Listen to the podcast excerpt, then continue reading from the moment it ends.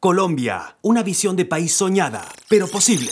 Visión Colombia 2022 es un proyecto de la sociedad civil que reúne a varios centros de pensamiento de la mayor relevancia en el país. Promueve la defensa del respeto al Estado de Derecho, la democracia liberal, las libertades personales y el valor de la iniciativa privada en la comunidad política. ¿Qué tal? Eh, bienvenidos. Gracias eh, nuevamente por estar junto con nosotros en eh, Visión Colombia los podcasts que les entregamos cada semana con personajes diferentes para analizar ideas, para compartir, para conversar. Creemos en el debate de ideas. Podemos pensar diferente, pero todos queremos construir un país soñado pero posible. Y en Visión Colombia hemos hecho una serie de propuestas que las compartimos con diferentes personalidades para intercambiar justamente esas ideas y construir, remar todos hacia un mismo sentido, en un mismo sentido, con un mismo norte. Gracias al Hotel Cosmos nuevamente que nos abre las puertas y nos permite estar en sus instalaciones y poder acompañarlos. Rodrigo, ¿cómo me le va? ¿Qué tal su semana? Pues muy bien, Ana María, muy, muy contento por lo que se nos va a venir hoy en esta nueva edición de nuestro podcast. Y todo lo que sea pensar en grande, pensar a largo plazo, pensar por fuera de la coyuntura política, me llama poderosamente la atención. Y ya me entenderá usted por qué digo esto, porque tenemos a una eh, invitada súper que te reque de lujo. Entonces eh, creo que no puede ser esta una mejor ocasión para hablar de nuestra visión de país. Bueno, usted ya dio unas pautas, es una mujer extraordinaria, una mujer política una mujer... Y empresaria. Empresaria, madre de familia, esposa, de verdad, le alcanzan las horas del día, no sé, lo vamos a preguntar más adelante, pero eh, ha marcado una pauta en este país. Su nombre no pasa desapercibido y lo que ella dice genera opinión en este país. Quiero darle bienvenida a la senadora María Fernanda Cabal. Bienvenida, gracias por estar junto con nosotros. Gracias por la invitación y es un gusto estar aquí. Bueno, nos encanta que nos acompañe. Rodrigo, estábamos eh, conversando sobre cuál de los temas podemos abordar con María Fernanda Cabal. Son todos, son infinitos, pero hay uno en especial que nos llamó la atención, que es uno de los planteamientos que hacemos, el poder político y la idea de un consejo superior. Eh, que está dentro de lo que ha venido planteando Visión Colombia a lo largo de los años. Esta sería una máxima instancia de poder público, político y judicial de Colombia. ¿Cuáles son los alcances y hacia dónde va enfocado? ¿Para qué este esfuerzo de crear este Consejo Superior? No podríamos tener una mejor invitada para hablar de uno de los elementos esenciales del Estado. Y por supuesto, cuando uno plantea una visión de país, tiene necesariamente que acudir a los elementos esenciales del Estado. Como todos sabemos, uno de los elementos esenciales del Estado es el poder, el poder político. El poder político, por supuesto, al servicio de sus habitantes, no al servicio de una monarquía, no al servicio ya de una nobleza, no al servicio de una aristocracia religiosa, sino al servicio de los ciudadanos y de los habitantes. El poder político es esencial al Estado, pero hay que saberlo manejar. Y lo que nosotros estamos viendo es que en Colombia, y digámoslo más generosamente, en Latinoamérica no se ha definido una de las principales preguntas, de los principales interrogantes que se tienen en los eh, estados contemporáneos. Y es precisamente quién, qué cuerpo, quién debe tomar la última decisión en materia política. Y hay básicamente, para explicarle a nuestros oyentes, dos grandes tendencias. Una de corte progresista, socialdemócrata, muchas veces socialista inclusive, en donde básicamente abogan para que sean los tribunales constitucionales, es decir, la rama judicial, una de las tres grandes ramas del poder público, la que termine tomando en última instancia las grandes decisiones de la construcción de política pública es entonces un juez no experto en administración pública, economía, macroeconomía, etcétera, etcétera, el que termina decidiendo en última instancia los grandes debates sobre la construcción de, por ejemplo, la cultura, la construcción de los valores éticos, morales, etcétera, etcétera, de una sociedad. Esa es una posición muy respetable, pero a nuestro juicio altamente inconveniente y equivocada. Nosotros creemos que las sociedades contemporáneas tienen que tener unos cuerpos especializados. Y nosotros hemos hablado de un consejo superior. ¿Qué es un consejo superior? Un consejo pluralista. Formado por... Formado por los representantes elegidos ad hoc, de manera temporal y ad honorem, es decir, no cobran un peso, no se sabe exactamente quién va a ser si no hay una lista ¿sí? preestablecida, y además pro tempore, es decir, simplemente se escogen para dirimir la controversia en cuestión. Entonces, en este... ¿Ahí de dónde vienen? Origen político. Son las listas o están compuestos de las listas que emiten los partidos políticos representados en el Congreso de la República.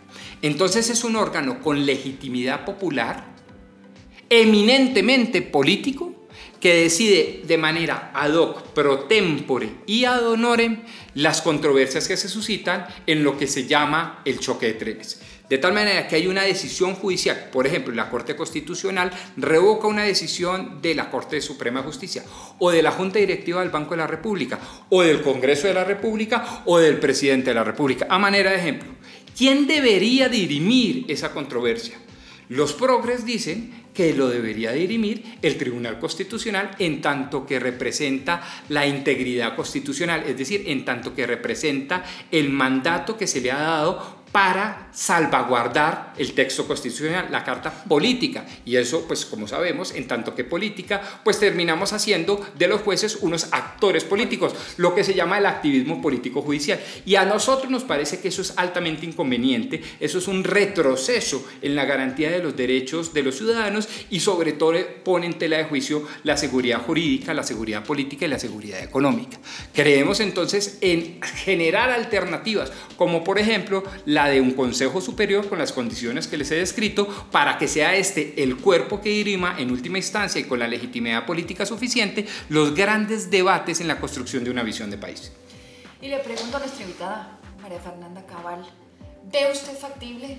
¿Le parece que un Consejo Superior podría ayudar a lo que estamos viviendo justamente en este, en este momento en el país, en donde vemos una justicia politizada? Yo hago una pregunta que no, no has descrito. ¿Cómo van a ser escogidos? ¿Por quién? Eh, ¿Cuál es su método de Muy buena pregunta.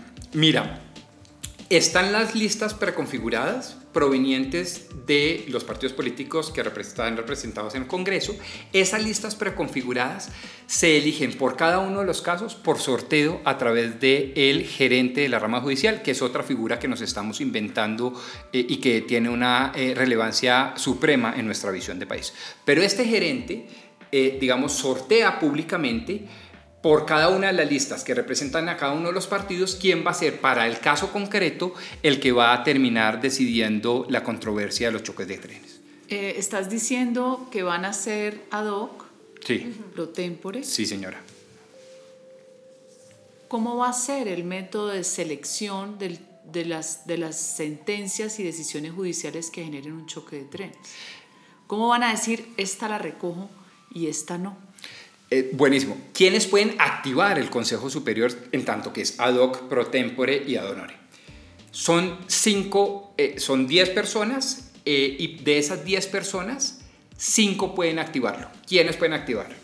El gerente de la, del Banco de la República, el presidente del Senado, el presidente de la Cámara, el presidente del Congreso de la República, alguno de los presidentes de las altas cortes, Corte Constitucional, Corte Suprema, Consejo de Estado, eh, el gerente de la rama y se me queda uno por fuera, qué pena, senadora, se me acabó de olvidar. Pero digamos, activamos, son 10 personas, son 10 eh, servidores públicos del más alto nivel que pueden entender que hay un choque de trenes altamente nocivo para los intereses de la sociedad, para los intereses de Colombia, se reúnen y si cinco de ellos se ponen de acuerdo a través de una solicitud formal al gerente de la rama judicial, activan el Consejo Superior de, la, el Consejo Superior eh, de, decisión de, problemas eh, políticos. Este Consejo Superior solo se puede activar a través de ese mecanismo y si no logra los mínimos votos suficientes, no se puede activar. ¿Los votos suficientes serían seis? Cinco, cinco de diez. Cinco de diez. no necesita mayoría. No necesita mayoría. Ok.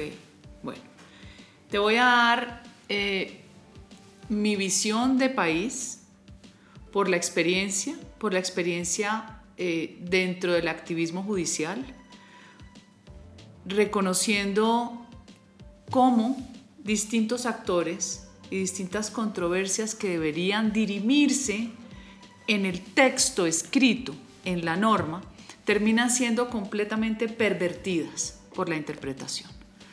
Te voy a decir cuál es mi análisis. A ver, me parece tu idea audaz, me parece innovadora, pero tenemos que tener en cuenta eh, la naturaleza propia del, ser, humano. La naturaleza del ser humano es una naturaleza de ego, de egoísmo, y si usted lo acerca al poder, termina teniendo unos rasgos y unas características eh, de mucho más ambición, incluso eh, de deseo de recoger todo para sí mismo. Es como como el fenómeno, como el del mafioso que hace riqueza y nunca se satisface. El fenómeno del poder es igual. El, el, ser humano es un animal político donde entre más consigue y más acapara, más quiere. Es tan cierto que por eso cuando se hace el diseño de la separación de las ramas del poder público en tres, era precisamente para poder, como lo dijo Jefferson, encadenarlo. Yo necesito la constitución, el texto, para encadenar esas ramas que en su balance no me permitan que haya autoritarismo ni dictadura y eso me garantiza la libertad del ciudadano. Esa es la comprensión que yo tengo, que es menguar ese poder omnímodo que puede de pronto cada uno tener, cada una de las ramas, porque el equilibrio lo evita. ¿Qué ha pasado en Colombia? Que para mí este es un país que tiene exceso de abogados, que por lo general en vez de resolver enredan, que no generan riqueza ni innovación, que por el contrario nos han devuelto décadas en el derecho al desarrollo y que hay una línea de mamertos que hace unos años sintió pues que habían descubierto eh, una nueva forma de pensamiento, porque es que la izquierda tiene un gran defecto, que cree que puede dirigirle la vida a los individuos y que cree que sabe pero no sabe porque ni siquiera sabe generar su propia riqueza, sino es a través del Estado gigante sacándosela de los bolsillos al empresario, al rico y al más pobre hasta que lo informaliza. Esa es mi visión de lo que yo leo y lo que yo entiendo. Para mí, primero, el exceso de abogados nos ha convertido este país en un gran problema porque ni siquiera ustedes se ponen de acuerdo entre ustedes.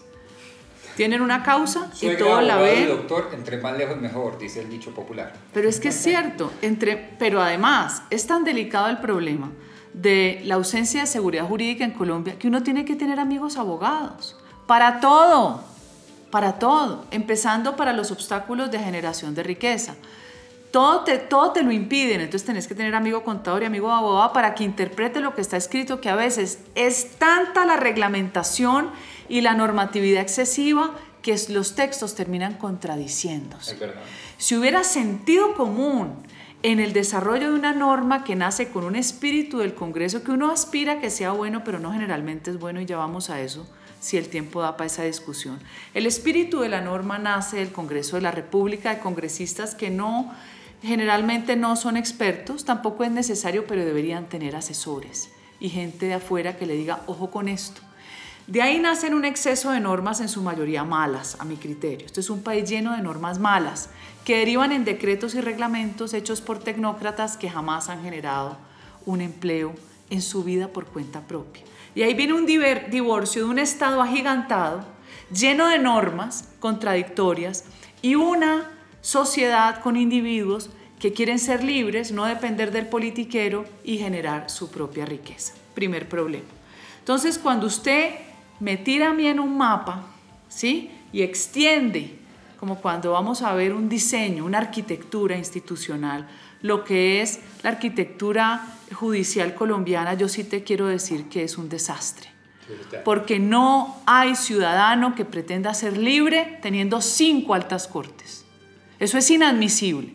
Si queremos decirle a los progres que les fascina el Estado gigante y les fascina un juez para legalizar la ilegalidad, no hay cosa que más les guste que un juez. Y yo les digo, hey, te contestan en los debates, está en la norma. Les digo, ah, entonces está santificada. Se les olvida que el holocausto era legal, que el apartheid era legal, que la esclavitud era legal, que el ser humano tiene una naturaleza propia, porque yo sí creo que la gente es buena, pero el escenario, el escenario donde hay que sobrevivir es cuando viene la perversión. Entonces, construimos hoy una, eh, un diseño institucional perverso con cinco altas cortes, con capacidad además de elegirse y de nombrarse entre ellos, generando carteles judiciales.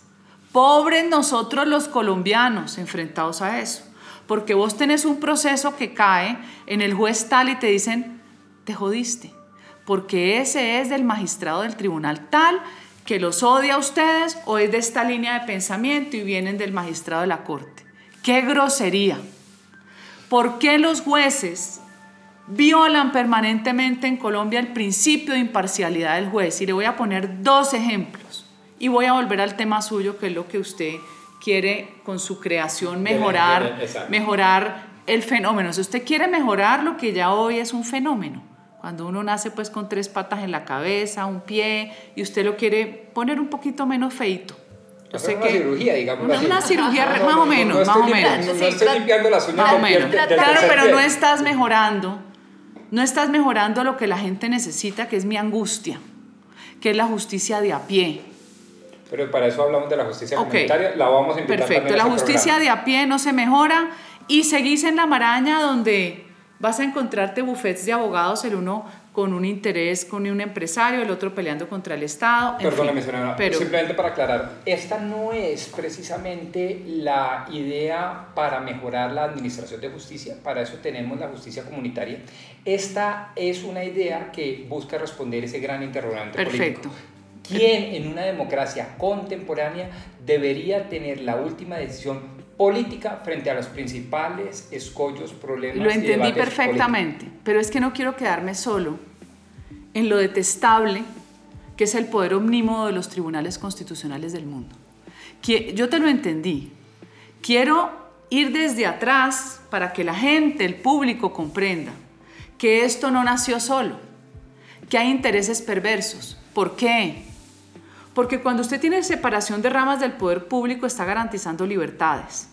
Aquí, con el diseño de la Constitución del 91, que cambió la forma de ser una corte, una gran corte, con salas, como los tienen todos los países desarrollados del mundo, pero aquí creemos que sabemos más que los más inteligentes y más ricos del mundo y hacemos todo al revés. Entonces empezamos a cambiar el texto por la interpretación a como se nos dio la gana. Esa emocionalidad interpretativa de la norma es propia del progresismo que termina generando inseguridad jurídica, inseguridad material, desinversión. Aquí no vuelve a llegar un peso de ningún país y el local se va a invertir en otro país como está pasando ahora, que se largan, México no pues está AMLO, pero van a Guatemala, están en los países, a Costa Rica se van, a Brasil se van. Entonces, ¿por qué? ¿Quién le dio el poder? ¿Quién le dio el poder, Rodrigo?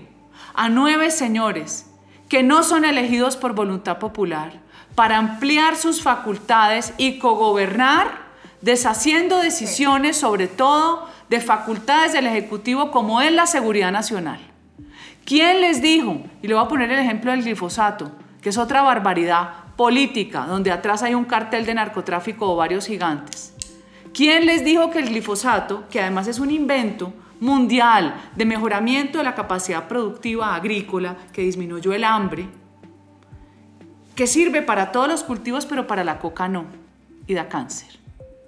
¿Por qué nos tienen que llevar a unas contradicciones groseras donde nos hacen sentir a nosotros como grandes ignorantes? ¿Quién le dio el poder a la Corte Constitucional de ir más allá de la preservación de una constitución? Nadie, se lo otorgaron ellos mismos porque es la dictadura judicial. Y le pongo el ejemplo porque lo mismo pasó en Guatemala y destruyeron Guatemala. Tenían la Corte de Constitucionalidad con cinco miembros, cuatro mamertos, todos los días pervirtiendo el orden, además de una fiscal exguerrillera espantosa, porque esas sí tenían todos los ingredientes, y de tener a Iván Velázquez en otro adefesio, porque la gente es tan boba que cree que teniendo más jueces va a tener más justicia. No, señores, así no es. Entonces crean la CICIG con el patrocinio de los globalistas de la ONU. El Tribunal contra la Corrupción. Y aquí también aplaudían. Bravo, bravo, más tribunales contra la corrupción. Lo primero que hicieron fue meter preso a toda la clase empresarial de allá. Chéverísimo, ¿no? Con Iván Velázquez a la cabeza.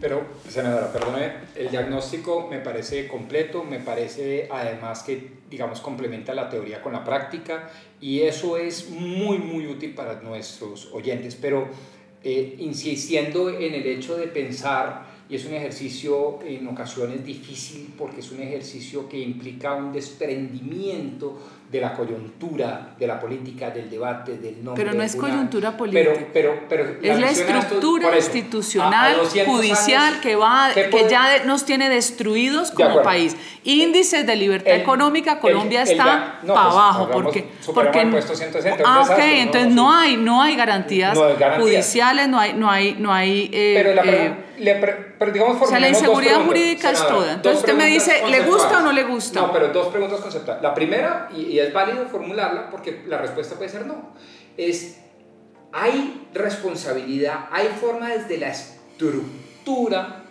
para, estructura constitucional de país, para solucionar esos problemas o mejor no? Digamos, nosotros creemos que la estructura crea realidad, realidad de comportamiento de la gente. Decir, garantía eh, perdón, garantiza o no garantiza las libertades, por ejemplo. La estructura constitucional. Hay otros que dicen que no. Los la estructura no la garantiza. Perfecto. No garantiza libertad. Nosotros creemos que sí y por lo tanto, segunda pregunta, si la estructura crea realidad, si la estructura genera comportamiento de alguna manera, la pregunta es, este tipo de iniciativas como el Consejo Superior que no genera burocracia, que sí, pero te vas a enfrentar a algo que rompe seguramente el choque de trenes, que genera la seguridad jurídica, económica y política de saber quién toma las grandes decisiones de fondo allí cuando se presenten estos debates de choque de trenes entre las ramas del poder público o entre las mismas propias cortes, etcétera, etcétera. La pregunta es, ¿eso le asusta? ¿Y le asusta por qué o no? No, a mí me asusta la Corte Constitucional. Pero el Consejo Superior que estamos Me aterroriza podría ponerle constitucional. cuando usted dice, Cuando usted dice crea realidades, yo te digo distorsiona la realidad. Destruye la, verdad. Corte constitucional. La Corte Constitucional. sí, pero es que lo grave aquí por encima de todo, incluso tenemos problemas con la Corte Suprema por la politización y por la persecución que también es justicia selectiva. ¿no? Si usted piensa así, eh, se va preso. Si usted es mamerto, usted una justicia no opera. Y eso es recurrente. Por eso hay tanto desafío que terminó subvirtiendo el orden. El orden, la autoridad y el orden. Aquí no hay ley, aquí cada uno hace lo que le da la gana. Esa es la verdad. Entonces, que me garantice libertades, ¿cómo me van a garantizar libertades sin cuantas cortes? Y cada creación de una nueva jurisdicción hay más anarquía y más desorden. Entonces empieza el choque. Entonces, si la JEP dice una cosa, entonces usted mete una tutela la tutela. Pero senador, usted lo que está diciendo, Rodrigo, chévere, muy, muy creativo, bacano, bien por Pero es que todo va a llegar arriba por cuenta de la tutela y usted lo sabe. Por eso, por, lo o sea, la tutela por hoy eso, te regula todo. unir las cortes, si le entiendo bien. Lo importante. La solución es volver al esquema anterior de crear una megacorte, la gran corte suprema, por pero eso se llama suprema. Puede ser. Y acabar pero... todas estas cortes, pero no le gusta en principio, digamos, una aldea alternativa, conciliadora, un tanto ecléctica, es que no, lo, del Consejo Superior. No, no lo resuelve. Yo sí soñaría con una gran corte con las salas, cada sala independiente y especializada porque la especialidad sí hace la diferencia, sí la hace. Yo sé que hay varias escuelas en el mundo, los gringos dicen que usted debe saber de todo, los europeos más de especialidad, sí, usted puede saber, pero hay especialidad, eso es como los médicos, especialidad. Y el exceso de legislación obliga a la especialidad, que es lo que pasa aquí en Colombia, que se regula todo. Para mí el peligro más grande de la estabilidad institucional y de la sociedad con el pacto, como uno lo llame, como, como el gran acuerdo social, el pacto social, el contrato social, es la Corte Constitucional, que se desbordó y no tiene ninguna intención de recogerse. Eso pasa en todos los países, pasó en Estados Unidos, De hecho, sigue pasando y por eso Biden estaba bravo porque había ya muchos godos, había que meter mamertos para ampliarle eso. Distorsiona toda una constitución que es extraordinaria, la de los Estados Unidos. Pasó en Guatemala, ha pasado en todo lado. Entonces usted dice, vamos a resolver este choque de trenes poniéndoles a alguien encima. ¿Cómo me vas a garantizar que ese alguien encima no se vuelva un lobista, otro cartel? ¿Cómo vas a garantizarme que en esta disputa yo vaya donde el presidente del Senado o el presidente de la Cámara o algo y empiece a generar un lobby para que esa decisión de la Corte Constitucional que generó un choque de trenes por una decisión de la Corte Suprema o del Consejo de Estado realmente sea administrando verdad, buscando justicia. No me lo garantizas. Porque no se lo garantiza a nadie.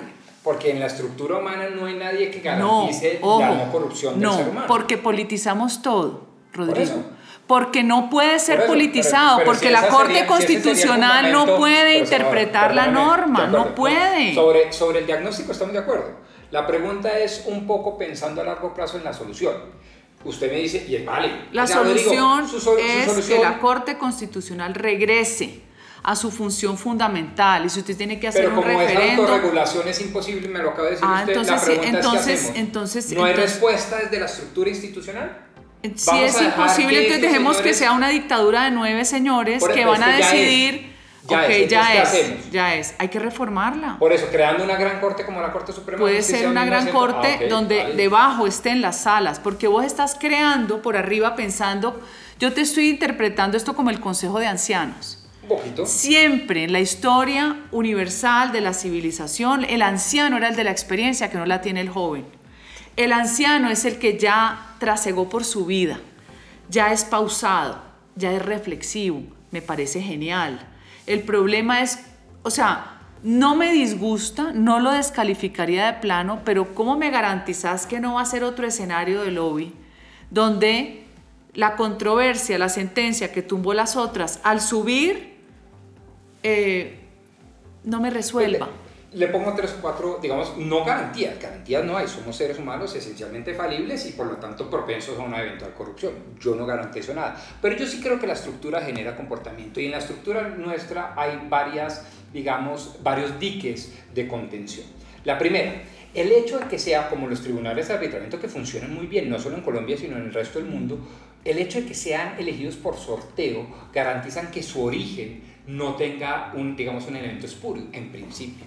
Segundo, pro tempore, cuando usted le da a un tipo, perdón, a un consejo superior una decisión de un mes para decir, o 15 días para decir un grande problema, no hay tanto tiempo para el lobby, no hay tanto tiempo como lo tiene la Corte Suprema, el Consejo de Estado de la Corte Constitucional de año y medio, dos años para fallar un caso sensible. Ahí sí hay lugar a la propensión, porque el tiempo genera propensión a la corrupción. Cuando usted le acorta el tiempo a 15 días, pues claro que puede haber corrupción, yo no lo digo, pero se acorta, hay un dique efectivo. Y tercero, el hecho de que se tenga un origen político, ad honorem, pro tempore, y además, y además ad hoc, es decir, usted escoge esto y no más, usted elige esto, usted decide sobre esto y no más y se me va. Me parece que la función del lobby es mucho más difícil en tanto que no se sabe ex ante quién va a ser. ¿Sí? Claro, le Y está tanto no cerrando, puede la, claro, la mecánica ventana cierra la posibilidad de corrupción. Sí, exactamente. Y pues, bueno, no la elimina. no, la pero elimina, sí tiene pero razón. Usted solo va a estar escogido para esto, Para señor. un tema específico. eh, para este tema específico y va a estar, no le, no le vamos a pagar nada y va a estar solo en este Y momento. si en 15 días En no esa escoge, se me resolución. va. ¿Y cómo hago yo en 15 días cuando son procesos que vienen de atrás? No porque las decisiones sobre, voy a poner un ejemplo. ¿Cuáles son las grandes decisiones? Regla fiscal. La decisión de regla fiscal es una decisión ya suficientemente decantada entre los Sí, conocedores. totalmente. Además estamos hablando de gente de mayores de 60 años. Se prohíbe que los excriminales hagan parte de este Consejo Superior.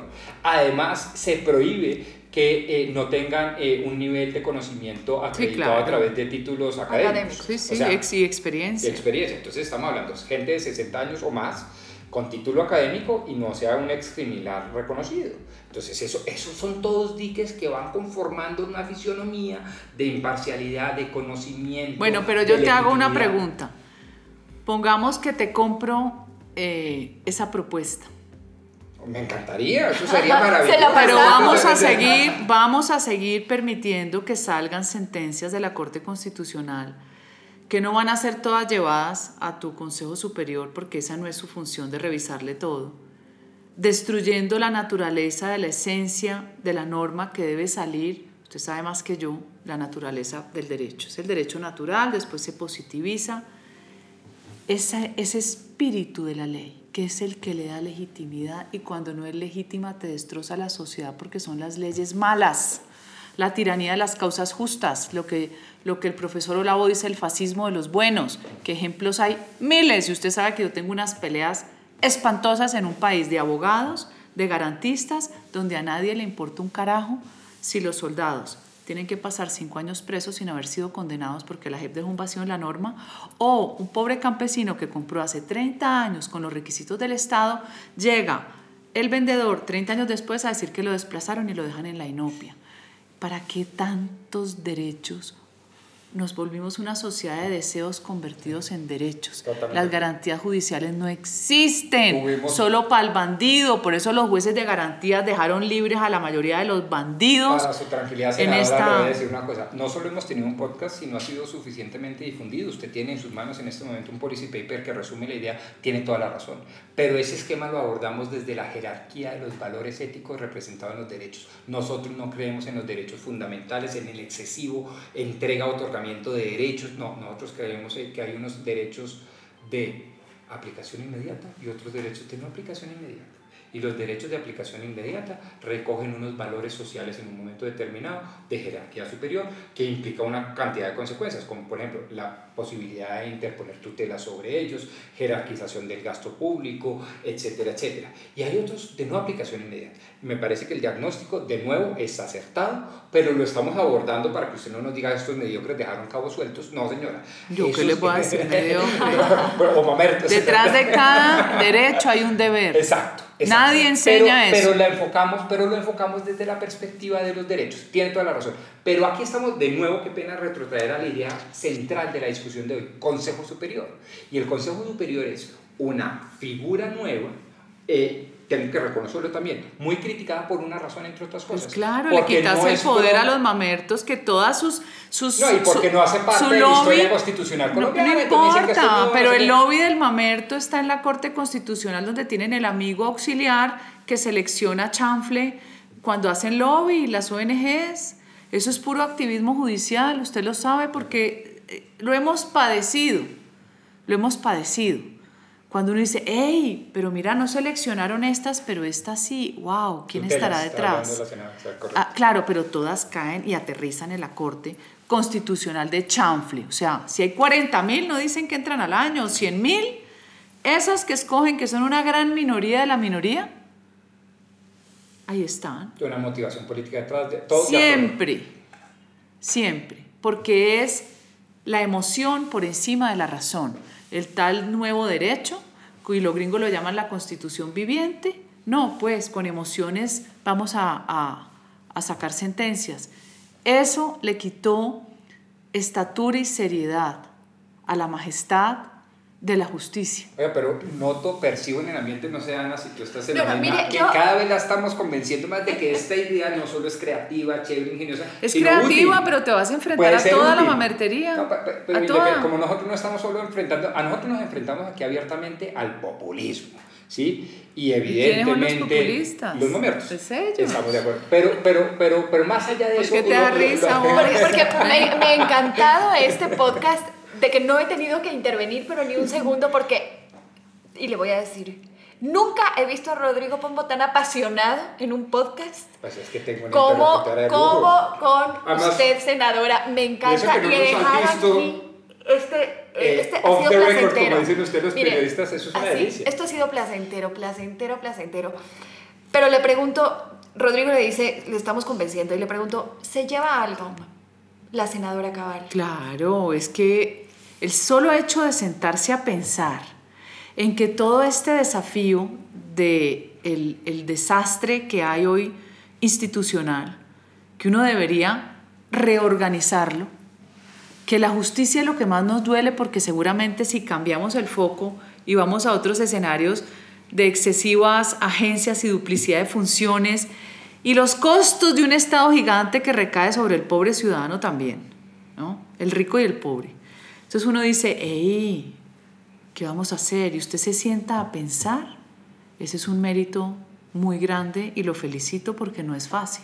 Ahora hay que conciliar la propuesta y hay que buscar las mayorías para sacarla adelante. Lo que yo te digo es que está bien, hagámoslo para hacer algo distinto, por lo menos que en los grandes casos del Estado no quedemos atrapados en sentencias de la Corte Constitucional absurdas. Pero, pero de todas maneras hay que mirar una revisión a fondo. Usted me está diciendo que está buscando el tema los jueces comunitarios para llegarle a la gente, aquí a la gente no le resuelven nada. El vecino se le robó la casa, el otro le corrió la cerca y, nadie te resolvió nada hasta que sale el violento y termina por su, por su propia mano haciendo justicia que terminamos en una espiral eh, que después no se detiene. De acuerdo, pero no le tengamos miedo a que este país pueda volver a repensar si la majestad de su justicia está en cinco altas cortes y entonces ahora quieren nuevas jurisdicciones. Por favor. Rodrigo, ¿qué se lleva usted? Porque es que, es que de verdad les he visto en tal disfrute que tengo que saber qué se lleva de esto también. No, a, a mí me encanta invitar a, digamos, a, a, invitados del corte de la doctora Cabal porque eh, me eh, invitan constantemente a dejar la abstracción, la teoría y el sueño, que siempre es bueno, que como decía Alex, Alex de McIntyre, un fabuloso filósofo contemporáneo canadiense, no hay nada más práctico que la teoría. Pero, pero eso que filosóficamente es muy cierto, políticamente a veces no lo es. Estas discusiones me, me aterrizan, estas discusiones me llaman a eh, poder eh, construir sobre la carpintería. Fíjese que la doctora Cabal empezó con tres o cuatro preguntas neurálgicas. Esto es con carpintería, esto es el diablo está en los detalles, esto es desmenúcemelo de abajo para arriba no solo me presente el sueño, porque ahí caemos en la telaraña populista, sino en el cómo, en cómo va usted digiriendo esa arquitectura constitucional. Eh, me llevo muchas cosas, todas ellas positivas, pero sobre todo esa. Y le agradezco siempre a la doctora María Fernanda Amal, lo hace con un humor. Ay, no, no, no, fascinante. Lo hace con un humor y fascinante, una entrega, pues, única. Fascinante. Y creo que queda un tema sobre el tablero que lo vamos a tener que conversar en un nuevo podcast, que es la justicia comunitaria. Usted, Ese le va a encantar. Como usted ha venido planteando, ¿cuál es el planteamiento que nosotros hacemos? Como ya saben, nosotros lo que les planteamos es un debate de ideas. Es que podamos enfrentarnos conversando, proponiendo, creando. Sí, se requieren cambios, se requiere transformación. ¿Cómo la debemos hacer? Primero, pues compartiendo las ideas, viendo en qué coincidimos y de qué nos distanciamos y cómo podemos llegar a consensos. Tenemos que buscar ese país soñado pero posible, ese que estamos planteando para esa Colombia 2022. Nuevamente muchas gracias, nos vemos la próxima semana y gracias al Hotel Cosmos eh, que nos recibió en este apasionante episodio. Tengo que decirles que creo que es el que más he disfrutado, el que menos he participado y el que más me ha gustado por la pasión que le pusieron el día de hoy. Nos vemos la próxima semana.